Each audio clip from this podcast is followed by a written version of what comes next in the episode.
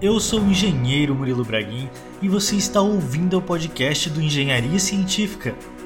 Bom dia, boa tarde, boa noite. Engenheiro Leonardo Negrão. Eu não sou nazista, mas eu vou ter meu banco. No podcast de hoje a gente vai falar sobre o que, Léo? A gente vai falar sobre bunkers! Um assunto tão legal, cara. É um assunto tão maneiro que a gente trouxe aqui. Fez uma enquete no Instagram e a galera respondeu pedindo bunkers. Falaremos dos desafios técnicos de se construir um bunker, de táticas por trás, de táticas de engenharia por trás dessas construções e contaremos por que, que eles são uma das estruturas mais importantes em uma guerra e quais são os usos de muitos bunkers espalhados pelo mundo. É isso aí, galera. Se é bunker que vocês querem, é bunker que vocês terão. Ficamos aqui com mais um podcast.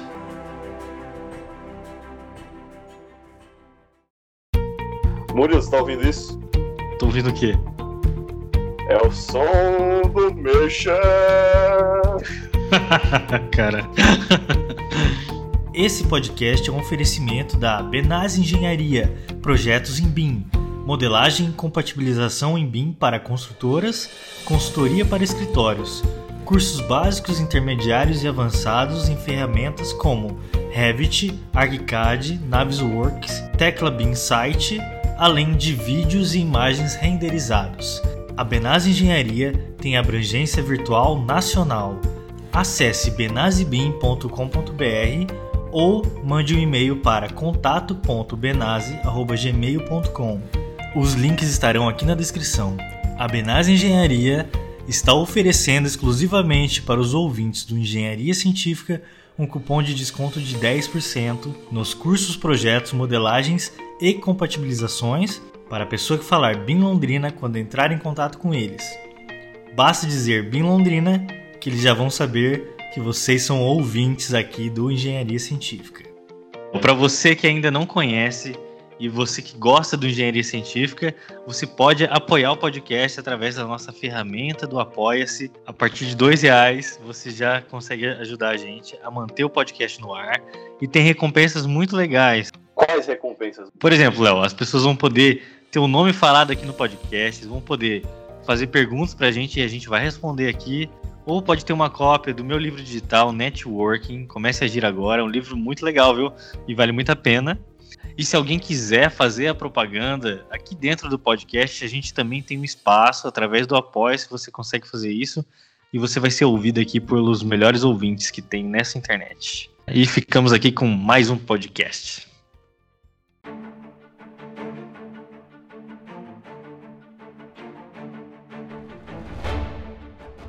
Ô, Léo, para quem ainda não está familiarizado com esse termo, o que é um bunker? Bunker é uma palavra de origem alemã que significa uma estrutura ou um reduto fortificado. Ele pode ser parcialmente ou totalmente construído embaixo da terra, feito para resistir projéteis de guerra. Os bunkers estão por aí desde que os grandes países com grande poder militar começaram a atacar uns aos outros, fazendo com que surgisse a necessidade de proteger seus líderes. A ideia era que eles fossem extremamente secretos, de modo que ninguém pudesse localizar. Eventualmente, eles ficavam ociosos ou eram descobertos e perdiam sua função.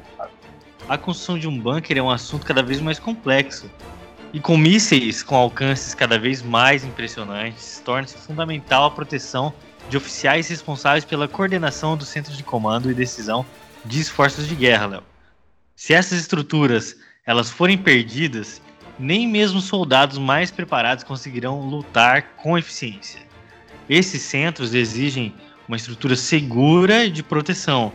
Modo geral, como que, como que é e como que funciona um bunker? Um bunker ele tem que ter uma boa resistência à compressão, já que as paredes e o teto elas podem estar enterradas e elas têm que suportar abalos sísmicos provenientes de explosões. Mas não só isso. Para um bunker funcionar corretamente, ele também tem que ter dispositivos amortecedores em sua base.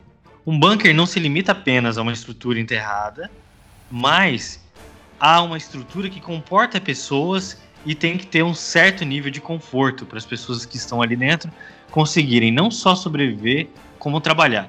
Muitos bunkers hoje em dia são construídos, que são chamados de bunkers do apocalipse. São construídos para resistirem a desastres naturais e para as pessoas viverem ali realmente por dias, meses, até anos. Uma das coisas fundamentais para um projeto de um bunker é a ventilação. A ventilação pode acontecer por meio de respiradouros simples, parecidos com um snorkel de mergulhador, ou por meio de um sistema de ar condicionado. Seja como for, o ar distribuído através dos dutos de concreto mandam o ar quente da galeria para fora. Falando de conforto do usuário, a gente pode fazer um paralelo com as cidades subterrâneas que tem em países como o Canadá. O Canadá ele não sofre ataques militares, mas eles têm a questão do, do clima muito frio, faz ter essa necessidade de ter uma cidade subterrânea. A superfície geralmente é sempre congelada. Existem estruturas enterradas com hospitais, shoppings, lojas e tudo mais, que requer essa tecnologia de ventilação, de toda essa, essa estrutura que desde lá na época da, da, Segunda Guerra, que tinha os bunkers, já vinha sendo desenvolvida. E hoje ela é utilizada numa situação que não, não é militar, mas também é aplicada. Algo, algo similar que era utilizado nos bunkers. Existem também os bunkers super secretos, que eles tinham como função primordial proteger as pessoas. Em Praga, na República Tcheca, havia um bunker nuclear que foi construído para abrigo de toda a sua população. Diferente dos, dos militares, que era só para seus líderes, esse era para toda a população. Devido a isso, ele tem um tamanho imenso, gigantesco. Então, se você for visitar esse, esse bunker lá em Praga, você precisa ir com um guia porque o risco de você se perder é, é muito grande. Lá existe todo quanto é, é tipo de, de experiências. É um bunker soviético, porque a República Tcheca, nessa época da, da guerra, estava associada à, à União Soviética e existem equipamentos militares e tudo mais. Mas ele tinha como objetivo proteger toda a população da, da República Tcheca. Outro bunker também super secreto e também nuclear foi o Hack Green. Ele tem um pouco mais de 10,6 mil metros quadrados e fica no, no Reino Unido. Ele começou a ser usado na Segunda Guerra na estratégia de confundir os pilotos, os bombardeiros nazistas. Depois que a Guerra Fria acabou, ele foi deixado para trás e vendido para uma empresa que decidiu abri-lo a visitações. Acabou virando um museu. Nele, o visitante não só tem informações sobre a função daquele bunker específico, como tem acesso a um simulador que mostra condições em caso de ataque nuclear e também pode participar de alguns jogos. Esse é um belo bunker para ser visitado. Então, assim, uma estrutura de um bunker, ela não necessariamente precisa ser uma estrutura de concreto. Os primeiros bunkers que surgiram, eles eram apenas escavados na rocha. Depois passaram a ter necessidade em executar bunkers em locais mais próximos da linha do inimigo. E assim começaram a surgir os primeiros bunkers, que seriam bunkers mais improvisados. Eles faziam uma escavação no solo e empilhavam sacos de areia e colocavam uma cobertura em cima daquilo para gerar um certo tipo de proteção no ambiente de guerra. Não existe uma data exata definida da, do surgimento dos bunkers. Eles ficaram bem famosos na Segunda Guerra Mundial, com o Hitler que tinha um bunker bem grande onde ele operava suas, suas ações na guerra. Porém, se a gente for pensar, sempre esse tipo de estrutura existiu. Sempre existiu fortificações, estruturas para proteção. O bunker seria uma evolução disso, já utilizando concreto, já utilizando mais tecnologia. Do mesmo modo que as bombas foram evoluindo, as fortificações foram evoluindo também. E ao ponto de existir bunkers gigantescos e com estrutura muito reforçada. Mas a gente pode pôr aí que a, esses bunkers, como a gente tem na, na, mente hoje, começaram a surgir ali na, na, época da Segunda Guerra Mundial. É, o importante é dizer que o bunker tem tanto a função de proteção quanto a função de artilharia. Tanto que muitas daquelas peças de artilharia que tem navio, não sei se você já viu, Léo, aqueles navios que são navios de guerra que são encostados é, eles não conseguem mais navegar, eles têm aquela peça de artilharia daqueles canhões, mega canhões, na proa. E muitos de, dos bunkers na Segunda Guerra Mundial foram construídos com essas peças de artilharia. Eles pegavam essa peça, levavam na terra e construíam a base delas, e aquilo ali virava um bunker, só que um bunker com uma artilharia montada.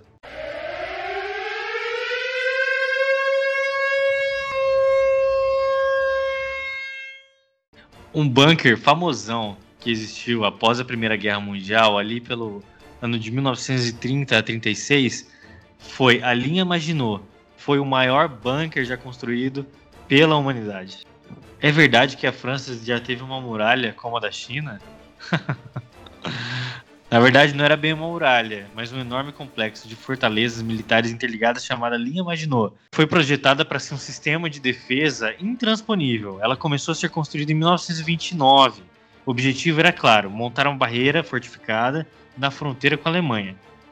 Até então, tradicional inimigo da França. Essa grande fortaleza foi projetada para ter centenas de quilômetros de extensão e recebeu o nome do político francês André Louis René Maginot, ministro da guerra do país durante a década de 20. Olha, meu francês agora foi excelente, cara. A construção que se arrastou até o início da Segunda Guerra era dividida por várias unidades militares, distantes pelo menos 10 quilômetros uma da outra.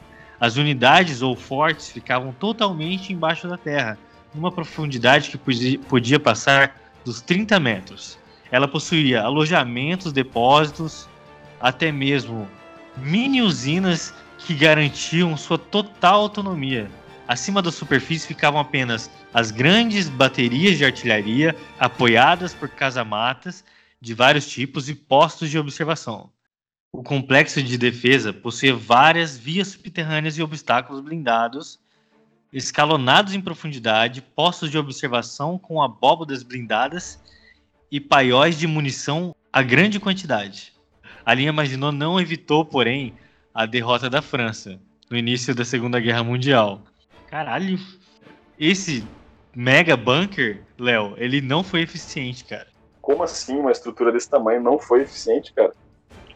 É, o que aconteceu é o seguinte: a principal razão da falha da linha Maginot é o fato de não se estender até o Mar do Norte. Mar do Norte, em Westeros. é, a linha Maginot ela foi pensada para guerras de trincheira que aconteciam na Primeira Guerra Mundial. O que acontece é que a linha Maginot ela era um super bunker. Ela não era exatamente um bunker, ela era tipo uma muralha. É aí, uma muralha, só que uma muralha é, semi-enterrada, uhum. com apenas algumas edificações despontando acima do solo. Entendi. Mas o grosso, o que acontecia mesmo, é, de todo o exército e o comando ficava todo é, enterrado, toda a parte enterrada, que é a parte do uhum. bunker necessariamente, só que ele se estendia por quilômetros. Em vez de encararem a linha Maginot, os alemães deram a volta invadindo a França a partir da Bélgica, onde as fronteiras eram menos protegidas. A manobra foi facilitada porque a Grande Muralha não chegou a ser completada. Se fosse longo o suficiente, para defender toda a fronteira da França com a Bélgica também, ela talvez pudesse ter freado a Alemanha. Na época, o complexo estava sendo estendido pela fronteira franco-belga também. Mas essas novas instalações estavam longe de ter o poderio militar que as fortificações principais da linha tinham. Então quer dizer que os alemães têm um poder de fogo muito, muito forte. É isso? Pelo que eu entendi, não tinham um poder de fogo forte o bastante para enfrentar a linha Maginot principal, mas ah, tinham para enfrentar nessa parte franco-belga e invadir uhum. nessa parte aí. Na verdade, se for pensar, então a linha Maginot ela atendeu ao propósito dela. Os alemães não conseguiram passar por ela, eles tiveram que desviar. Só que, como era muito grande a fronteira, eles não, ah, não, não tinha linha para tudo. Isso aí. Ela estava numa transição entre as estruturas da Primeira Guerra para a Segunda Guerra, é isso? Exatamente. Não era, não era, exatamente um bunker super fortificado, nem o do Hitler e tudo mais, mas também não era uma estrutura também tão simplesinha como uma fortificação da Primeira Guerra. O que aconteceu foi o seguinte, cara, que a Primeira Guerra Mundial era uma guerra de trincheiras. Então era uma guerra muito parada. E a Segunda Guerra Mundial, com o avanço da tecnologia ali de tanques e aviões, essa tecnologia superou a tecnologia de fortificações estáticas, como foi a linha Maginot. Eles têm erro de concepção de projeto na linha Maginot, cara. Por quê? Deu errado porque eles foram megalomaníacos, cara. É simples. Eles estavam assim: a gente cerca ou a gente enterra? Ah, não, vamos fazer os dois. Se eles tivessem só enterrado, eles se protegiam. Verdade. Mas não, fizeram cercar. E essa é a cagada. Tava muito Aí- visível, né, cara? Ficou muito visível a linha. Porque, vamos pensar, você tá fazendo um. Você tá fazendo um bunker. O bunker tem que ser escondido. Porque se você souber onde tem um bunker, você atira no bunker. É, mas o bunker ele é feito pra resistir mesmo ao impacto, É, né? A tiro. Deve existir, mas ele tem que ser uma coisa que proteja ali, que esconda, né? Por, por isso que eu acho que eles foram uh, começaram a enterrar os bunkers pra poder tipo esconder, ficar ali no, no sigilo ali, né, no, né, na moita, tal. Aí se você É, faz um bunker muito grande, você fica visível. Aí você não se esconde. Quando você meter bomba, você acerta. Cara, como é que eles, como é que eles tinham um negócio desse tamanho e conseguiram perder? Tô indignado. E hoje o que restou da linha é usada como área subterrânea para o cultivo de cogumelos, olha aí. E grandes adegas de vinho. Ou simplesmente como ponto de atração turística.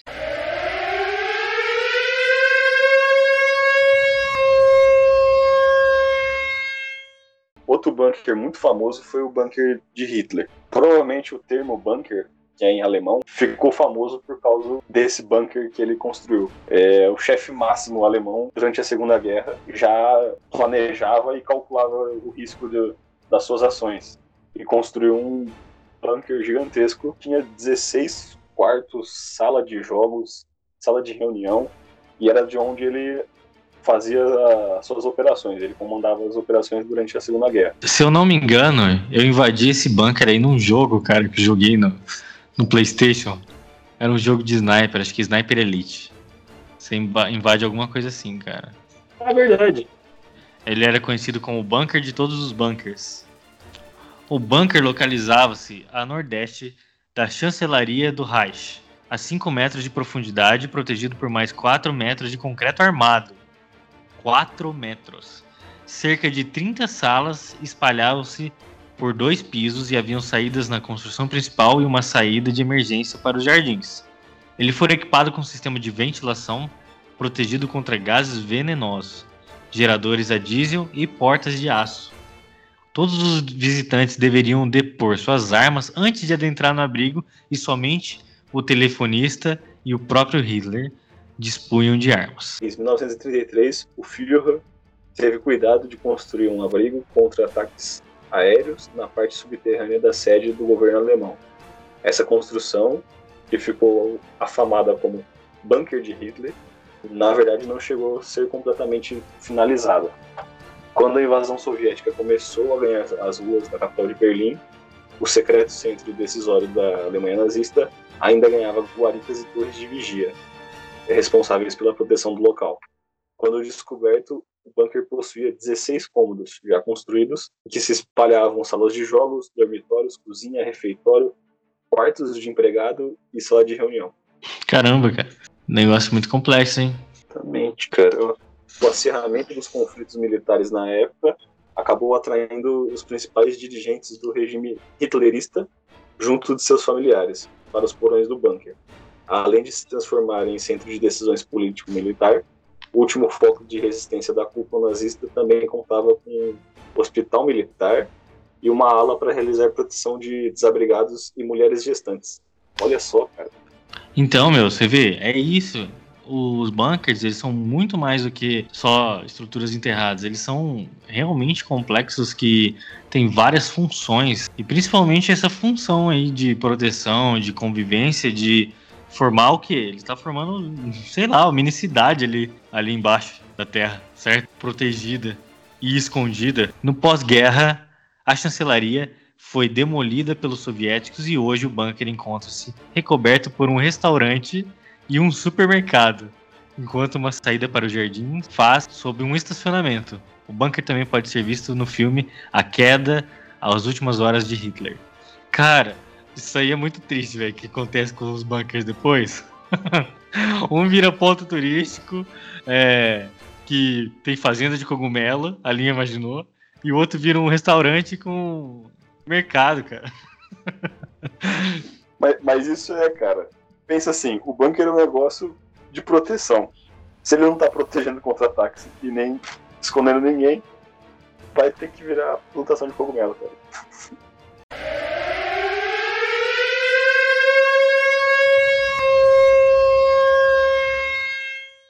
Léo, você sabe que existe um país, cara, que construiu mais de 100 mil bunkers durante a Guerra Fria? Caralho, velho, mas 100 mil bunkers? Que Cara. país que conseguiu fazer isso, cara? Cara, 100 mil bunkers, velho, você acredita? Esses bunkers foram uma ideia de um governante da Albânia durante o pós-guerra que governou durante 40 anos com mão de ferro. O seu regime era tão brutal quanto surreal. Ele conseguiu convencer o seu povo de que todo mundo, os países da fronteira e até mesmo seus ex-aliados da União Soviética queriam invadir o seu país. E teve um aval de construção de milhares dessas estruturas por todo o país. Uma estimativa conservadora gira em torno de 100 mil espalhados pelo país todo. Até hoje estão por todo o país, desde o interior até as praias, passando por vales e montanhas. Esse legado, portanto, não é apenas físico, mas também financeiro. Cada um deles teria custado mais ou menos um apartamento de dois quartos. Uma construção sem dúvida que ajudou a transformar a Albânia em um dos países mais pobres da Europa. Olha só que maluco, cara. O cara gastou todo o dinheiro em bunker, é isso. É isso, cara. Ele, esse cara, esse governante, eu não vou falar o nome dele porque é muito complexo, tá? Tinha um ditado que em albanês é o seguinte, ó. Que significa sempre prontos. Existem pessoas assim, Murilo, até hoje. Ó, construir os bunkers foi uma missão tão monumental que quase todas as grandes fábricas da Albânia se envolveram. Fábricas de cimento produziam placas de cimento pré-fabricadas com um exército de trabalhadores que as montariam em loco. Com a ajuda da China, uma nova e monumental fábrica de aço foi construída em 1974 para produzir metal, grande parte com o objetivo de reforçar os bunkers. Olha só, os- nas montanhas os bunkers eram mais leves porque eram projetados para serem carregados por mulas e homens. O componente mais pesado pesava apenas 100 quilos. Construir um bunker tipo montanha necessitava de 70 componentes diferentes, então tiveram que conectá-los com ferro e argamassa. Engenheiros daquela época observaram algumas das imensas fortificações construídas na Europa durante a Segunda Guerra Mundial. Uma delas, qual que foi, Léo? Certeza que foi a Maginot. Exato, cara, foi a linha Maginot. Então os caras da Albânia se basearam na linha Maginot, tentando construir uma mega linha Maginot no país inteiro, cara. É por isso que eles fracassaram. O governante da época era tão maluco que 80% dos recursos dos exércitos durante esse período foram consumidos. A construção dos bunkers era mais importante do que cultivar alimentos. Ah, e um dos dizeres políticos dele era que a defesa era considerada o dever acima de todos os deveres, enquanto a agricultura era considerada uma questão para todos. que maluquice. Exatamente. Você vê que o cara priorizava mais os bunkers do que comida, né?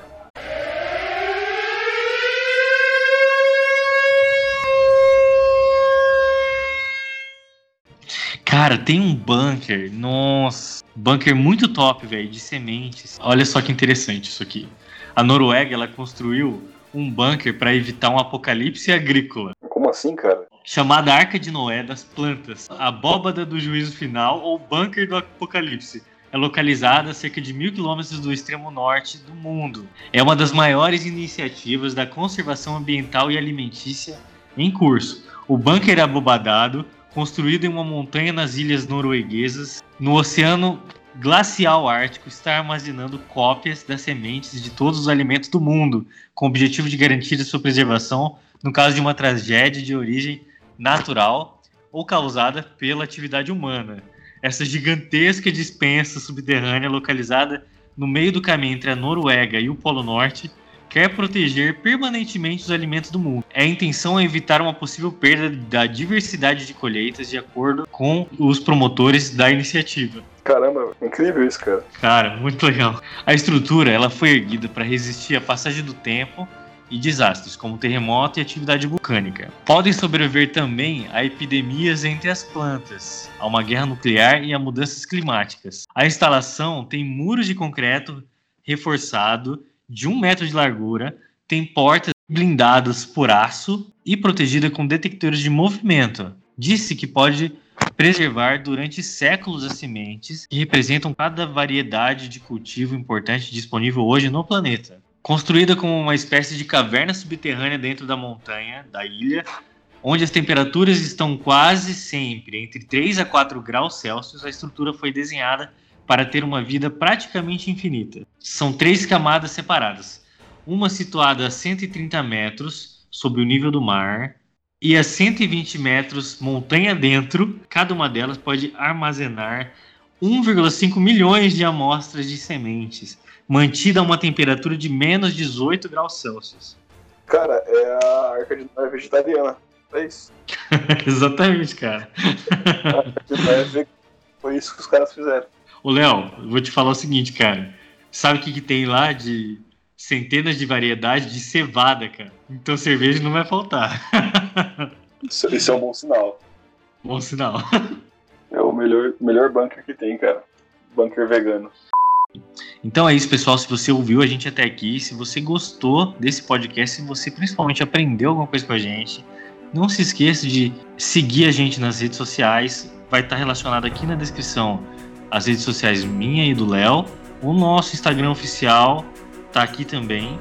Lá você vai poder falar com a gente. Se você quiser falar a sua opinião sobre esse podcast, você pode entrar em contato com o nosso e-mail, que é podcast@braguinengenharia.com.br. Também vai estar aqui na descrição. E se você gosta, tá gostando do nosso conteúdo, dá uma força pra gente lá, no Apoia-se. Qualquer contribuição aí, já, já ajuda bastante a gente a produzir nossos conteúdos.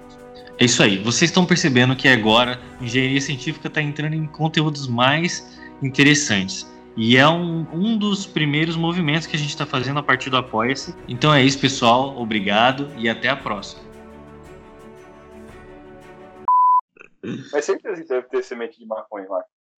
Ah, deve ter, semente de todas as plantas do planeta. Maconha É, também é então. uma planta. Não é possível que o cara não jogou lá uma assim, por engano. Cara, eu acho que eu leio muito bem, velho. Nossa, vai dar muito trabalho editar seu, essa sua fala. Porque ficou ótimo, cara. Tudo cheio de cor, cheio de. Ficou ótimo, cara.